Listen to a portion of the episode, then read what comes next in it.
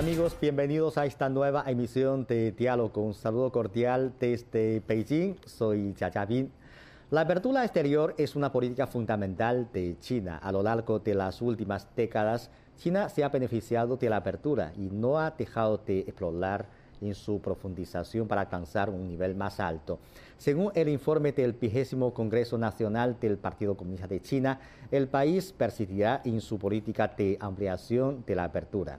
Esta tarea se realizará, entre otras maneras, de forma institucional, por ejemplo, a través de la elaboración de reglamentos, estándares, procedimientos administrativos, etc.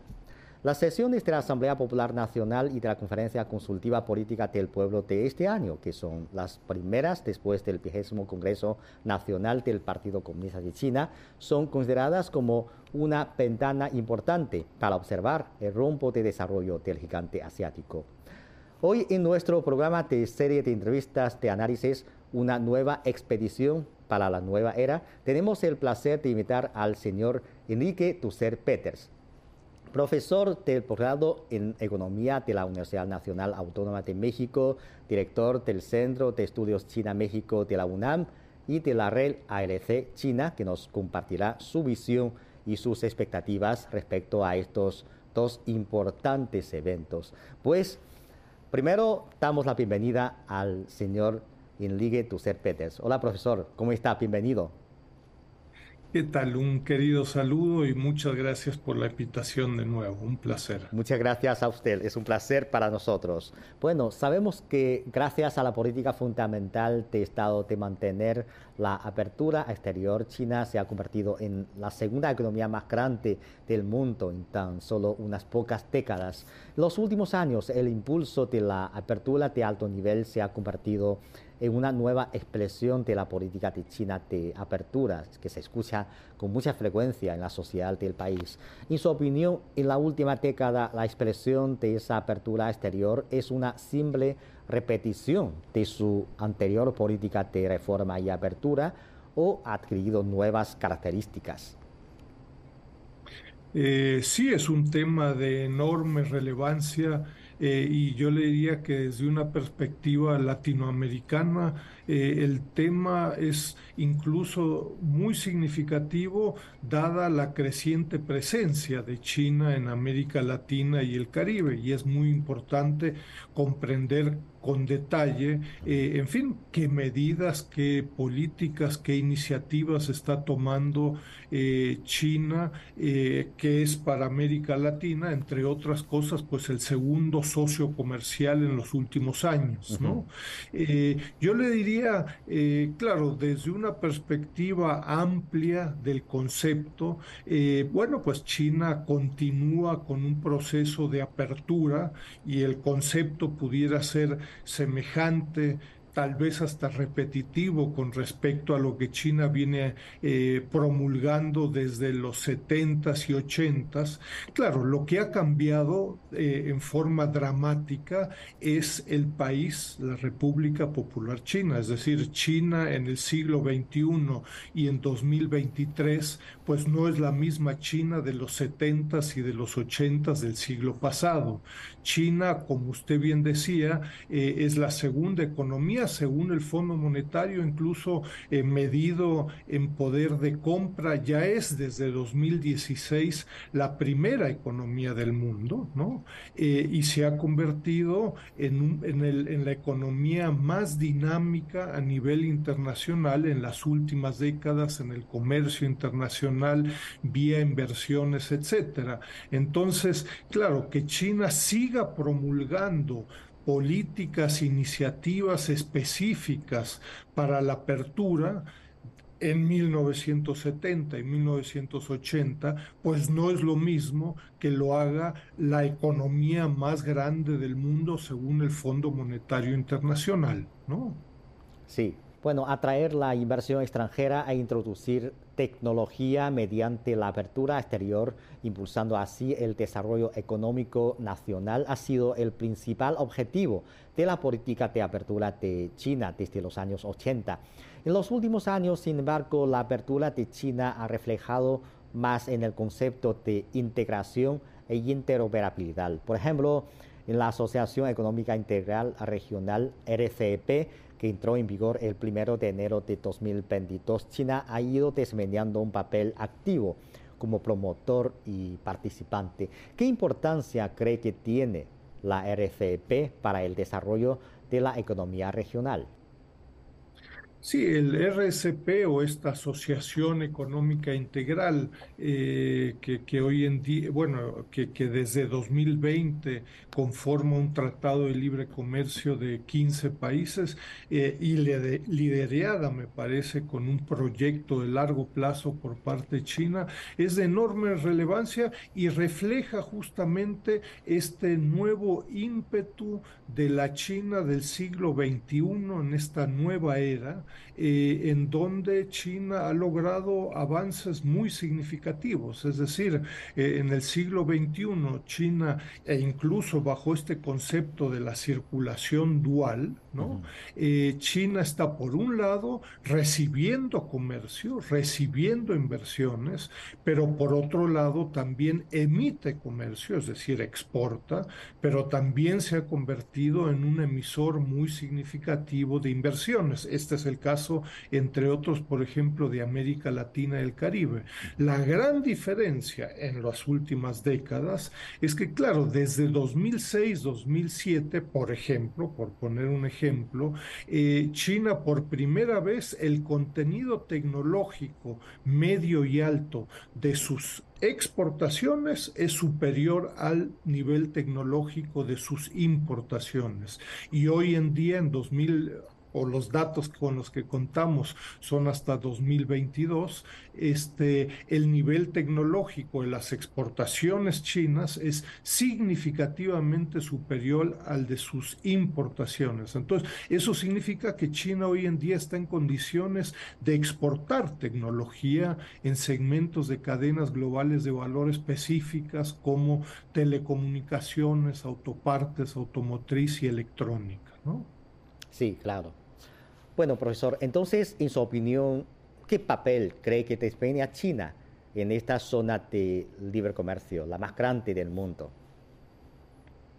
Bueno, China ha, realizado un grupo de esfuerzos de libre comercio. Eh, sorprendentemente para algunos, en el siglo XXI, el principal propulsor del multilateralismo y de tratados de libre comercio eh, ha sido justamente China. Por un lado, a través del RCP, como bien señalaba hace un momento, pero también a través de, del TIPAT, ¿no? Yo les recuerdo que, es este acuerdo asiático transpacífico, eh, en donde China eh, recientemente, en el 2021, también solicitó su adhesión con otros 11 países con los que lograría un tratado de libre comercio. ¿no? Entonces, China hoy en día está eh, haciendo múltiples apuestas, yo le diría, para fortalecer el libre comercio internacional, particularmente en el área asiática,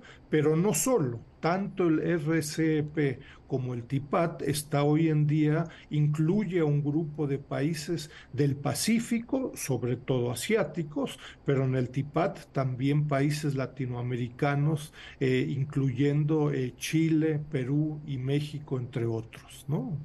Es cierto. Bueno, como lo que usted ha dicho, ahora yo creo que China está participando activamente en una serie de tratados de libre comercio o zonas de libre comercio. Además de RCEP, en los últimos años, China ha ampliado activamente sus círculos de amigos en eh, zonas de libre comercio. Según algunos datos publicados por el Ministerio de Comercio de China en 2022, el número de acuerdos de libre comercio firmado por China casi se ha duplicado en la última década, de 10 a 19 eh, ahora lo que vemos es que China sí que está realizando más negociaciones de libre comercio con más países y más regiones.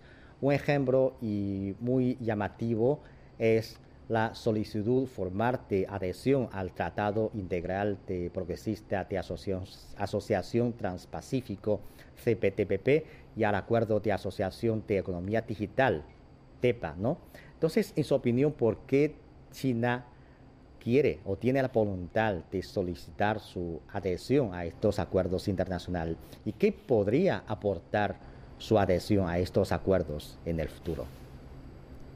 Bueno, China, como señalábamos hace un momento, eh, eh, el tema eh, de la apertura ha sido un elemento central del discurso del liderazgo en, China desde la década de los 70 y de los 80, ¿no? de reforma y aperturas, y, lo continúa haciendo en el 2022, en el 2023, en un contexto nuevo, una China de una nueva era eh, donde se, se, se plantea con mucho detalle la modernización política, social, económica de China, eh, y en donde China, eh, por ejemplo, en el caso de América Latina, pues en fin, en los últimos 15 años ha logrado tratados de libre comercio con países tan diferentes como Chile, Perú y Costa Rica, y donde además está en negociaciones con países como Uruguay,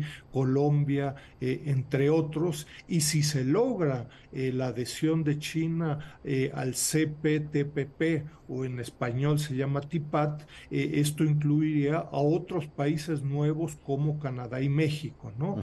las causas de, de, ello es de nuevo, es, me parece que es una, está, es un argumento central histórico, pero también en la actualidad en aras de promover el multilateralismo ¿no?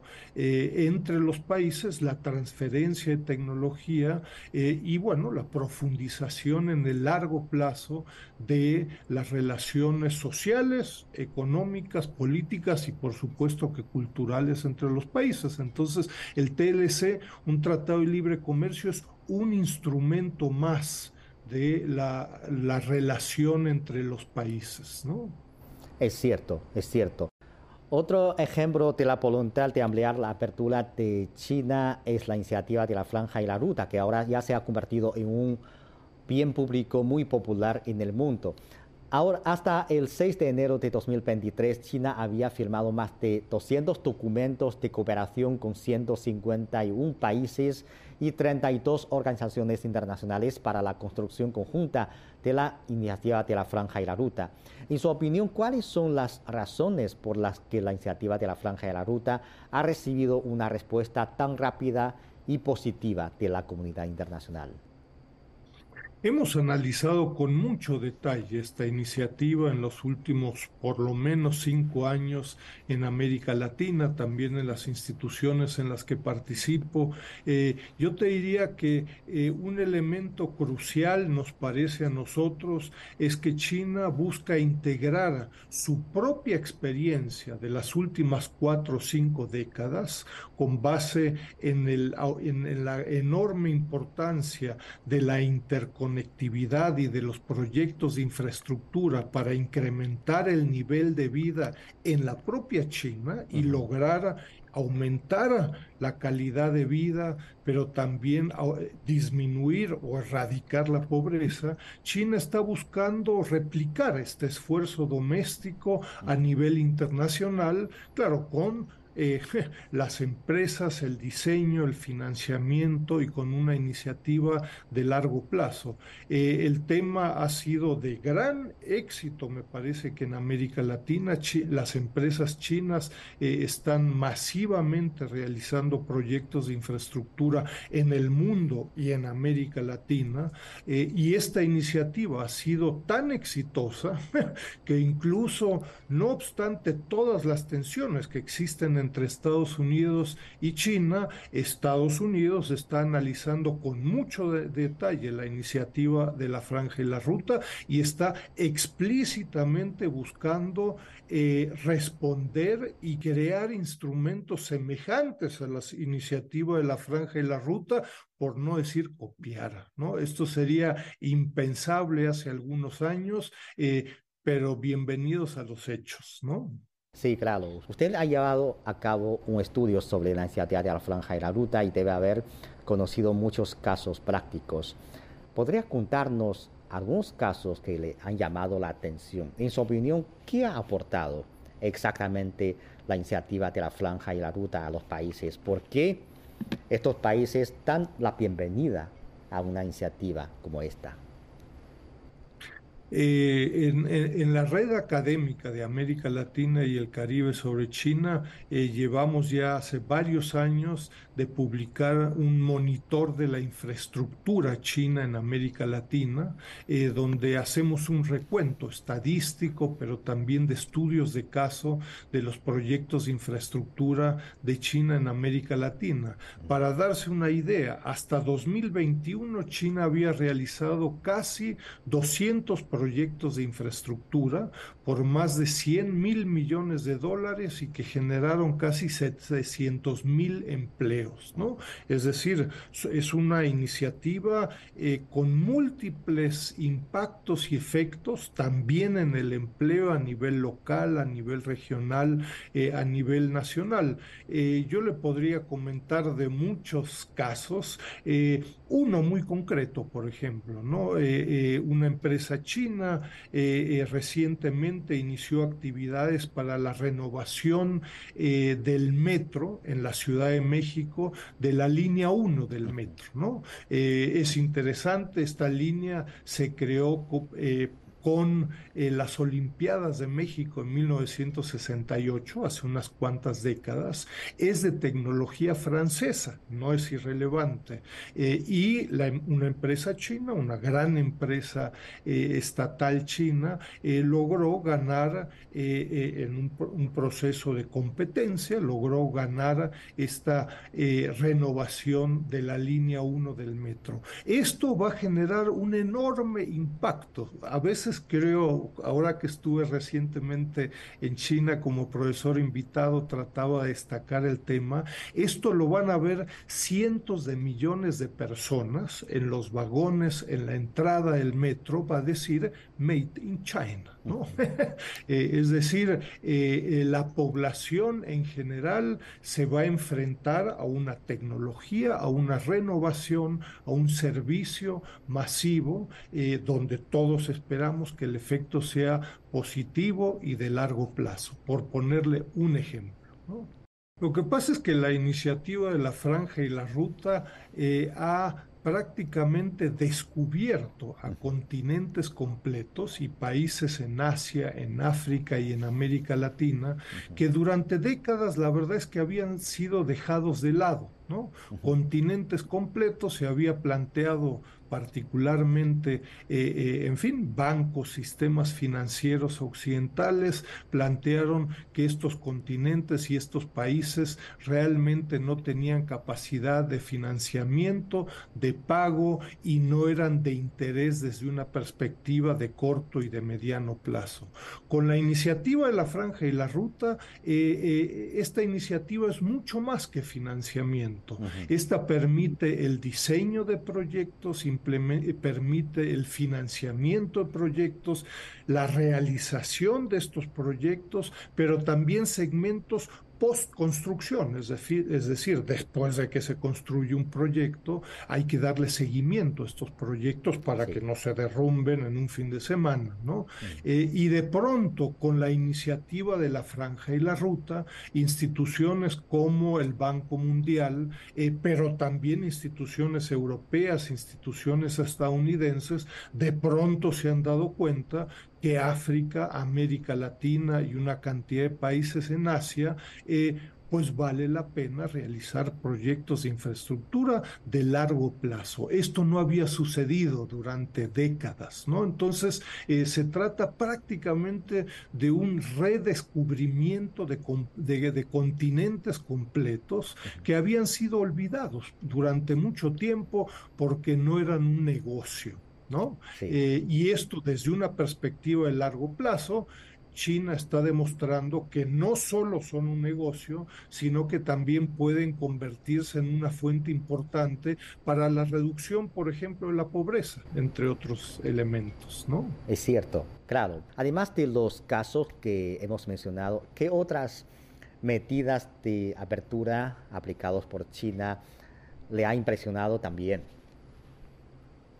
Mira, en, en, el trabajo académico con contrapartes y colegas chinos que venimos realizando en, la, en los últimos más de 20 años, tratamos de diferenciar los temas de eh, comercio, financiamiento, inversión y proyectos de infraestructura. El tema de la inversión, la salida de inversión extranjera directa por parte de China hacia el mundo y concretamente hacia América Latina es de enorme relevancia, ¿no? Eh, es decir, eh, uno, los montos son realmente significativos, estamos hablando de más de 180 mil millones de dólares acumulados hasta el 2021, más de 600 mil empleos, pero además con una diversificación muy significativa.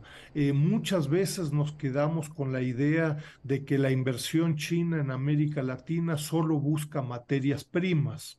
Esto en los últimos cinco años ha cambiado muy significativamente. Es más, la, inversión china eh, se está eh, orientando cada vez más hacia el transporte, hacia energía no fósil eh, y se ha convertido en un motor para reverdecer, para permitir que el, consumo de energía chino sea cada vez menos basado en energía fósil. Entonces, eh, en fin, es un eh, elemento, un factor muy dinámico en América Latina. Ojo, que compite con Estados Unidos, con la Unión Europea, con Japón y con muchos otros países. Sí, cabe mencionar que en los últimos años, Estados Unidos ha tratado de ganarse a algunos aliados occidentales para desacoplarse de China. Entonces, eh, ¿en qué medida cree usted que esto va a poder afectar a la política de apertura al exterior de alto nivel de China? ¿O va a dejar impactos a esta política del país?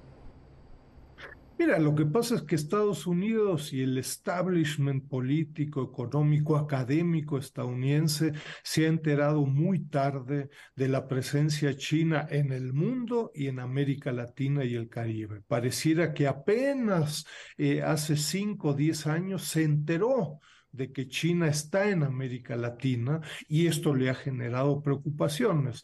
Nosotros en, nuestro, eh, en nuestros centros académicos en América Latina y con colegas chinos estamos tratando de desarrollar el concepto de nuevas relaciones triangulares, es decir, eh, terceros países, América Latina, pero también México, Argentina o muchos otros, tendremos que eh, negociar, cooperar con Estados Unidos y con China en el corto, mediano y largo plazo. No tiene ningún sentido cerrar las puertas ni a China ni a Estados Unidos, aunque Estados Unidos en algún momento lo exija, ¿no? Eh, entonces China está, en, tiene una presencia importante cultural, económica, política eh, en, la región eh, y esto va a continuar en el futuro. Así es que casarse con uno de los dos me parece que no tiene mucho sentido y los países tendremos que ser muy pragmáticos en América Latina al respecto. Sí, pero tenemos que considerar que en este momento estamos eh, enfrentando unos entornos internacionales sin precedentes como un trasfondo de la competición entre Estados Unidos y China. ¿Cree usted que el mercado de China sigue siendo un mercado de atracción y también de inversión para las empresas extranjeras como antes? Lo sigue siendo sorprendentemente, no obstante las tensiones entre Estados Unidos e y China, no obstante las acusaciones por parte de, en fin, las últimas dos administraciones estadounidenses en contra de China, eh, sorprendentemente para algunos, para mí no es sorprendente, conozco las condiciones, eh, la dinámica de consumo, el interés en China por la inversión, por productos importados, etcétera, pero la inversión extranjera directa que entra a China sigue creciendo, eh, no obstante críticas eh, y tensiones, ¿no? Y entonces China se ha convertido en uno de los principales países eh, en donde entra la inversión extranjera directa, pero al mismo tiempo China también es fuente de inversión al resto del mundo. ¿No? Eh, entonces, bueno, sí, hay tensiones, hay malas palabras, hay males entendidos, hay muchas cosas, pero el comercio, la inversión, los proyectos de infraestructura eh, siguen creciendo en el mundo y con América Latina y el Caribe. Sí, lo que vemos es que en los últimos años China se ha comprometido no solo garantizar que todos los países y partes interesadas dispongan de las mismas oportunidades que ofrece el gran mercado de China, sino también a potenciar la vincularización de los mercados y recursos nacionales e internacionales y a continuar brindando nuevas oportunidades al mundo con el nuevo desarrollo de China. Eso es el compromiso de China hacia el, mundo. También hay acciones como la celebración de la... Ah, Exposición Internacional de Importaciones de China, eh, como la construcción de eh, puerto de libre comercio de Hainan, etc. Entonces, desde una perspectiva latinoamericana, ¿cómo ve usted las oportunidades que representa el desarrollo de China? Aunque usted ya ha mencionado muchos, muchas cosas desde la visión de América Latina. Mira, cada uno de estos rubros, comercio, financiamiento, inversión y proyectos de infraestructura, tiene características específicas en la relación entre América Latina eh, y China, tiene condiciones y tiene retos específicos. ¿no? Eh, en el tema, por ejemplo, del comercio y de esta nueva zona de libre comercio Hainan, por ejemplo, la isla de Hainan, eh, yo te diría, es otro eh, simbólico esfuerzo, laboratorio y ejemplo, me parece, por parte de China y que pudiera ser de gran relevancia para América Latina. Eh, de nuevo, en muchos casos eh, es importante que los países latinoamericanos hagan un mayor esfuerzo por conocer las propuestas chinas. Me parece que en América Latina todavía no se ha dedicado mucho tiempo y espacio para conocer lo que significa esta zona de libre comercio de cero arancel eh, para los países latinoamericanos. Entonces, China ha sido destino importante y muy dinámico de las exportaciones eh, latinoamericanas, pero las exportaciones latinoamericanas tienen que buscar incrementar el valor agregado, el nivel tecnológico de las exportaciones latinoamericanas y eso, esa, esa tarea, esa deuda es sobre todo en América Latina por parte de los empresarios, de los sectores privados, de los sectores públicos, entre muchos otros. ¿no? Entonces, bueno, eh, digámoslo así, hay mucho que hacer, hay mucho que trabajar en la cooperación entre ambas partes. Sí, es cierto, es una tarea, pero yo creo que también es una, un potencial ¿no? para ampliar aún más esas cooperaciones, estos negocios entre las dos partes. Muchas gracias, profesor. Gracias por su comentario. Un placer, un querido abrazo desde México. Muchas gracias. Adiós. Desde la adhesión de la RCP hasta el planteamiento y la aplicación de la iniciativa de la franja y la ruta, pasando por la celebración de la Exposición Internacional de Importaciones de China, así como la construcción del puerto de libre comercio de Hainan, así como muchas otras medidas y aplicaciones de apertura, China insiste en su camino y rumbo de apertura hacia exterior. Porque no solamente esta política es beneficiosa para el mundo y corresponde con el corriente internacional que es la globalización y la cooperación, sino también es una política que beneficia el mismo país, beneficia al desarrollo de China.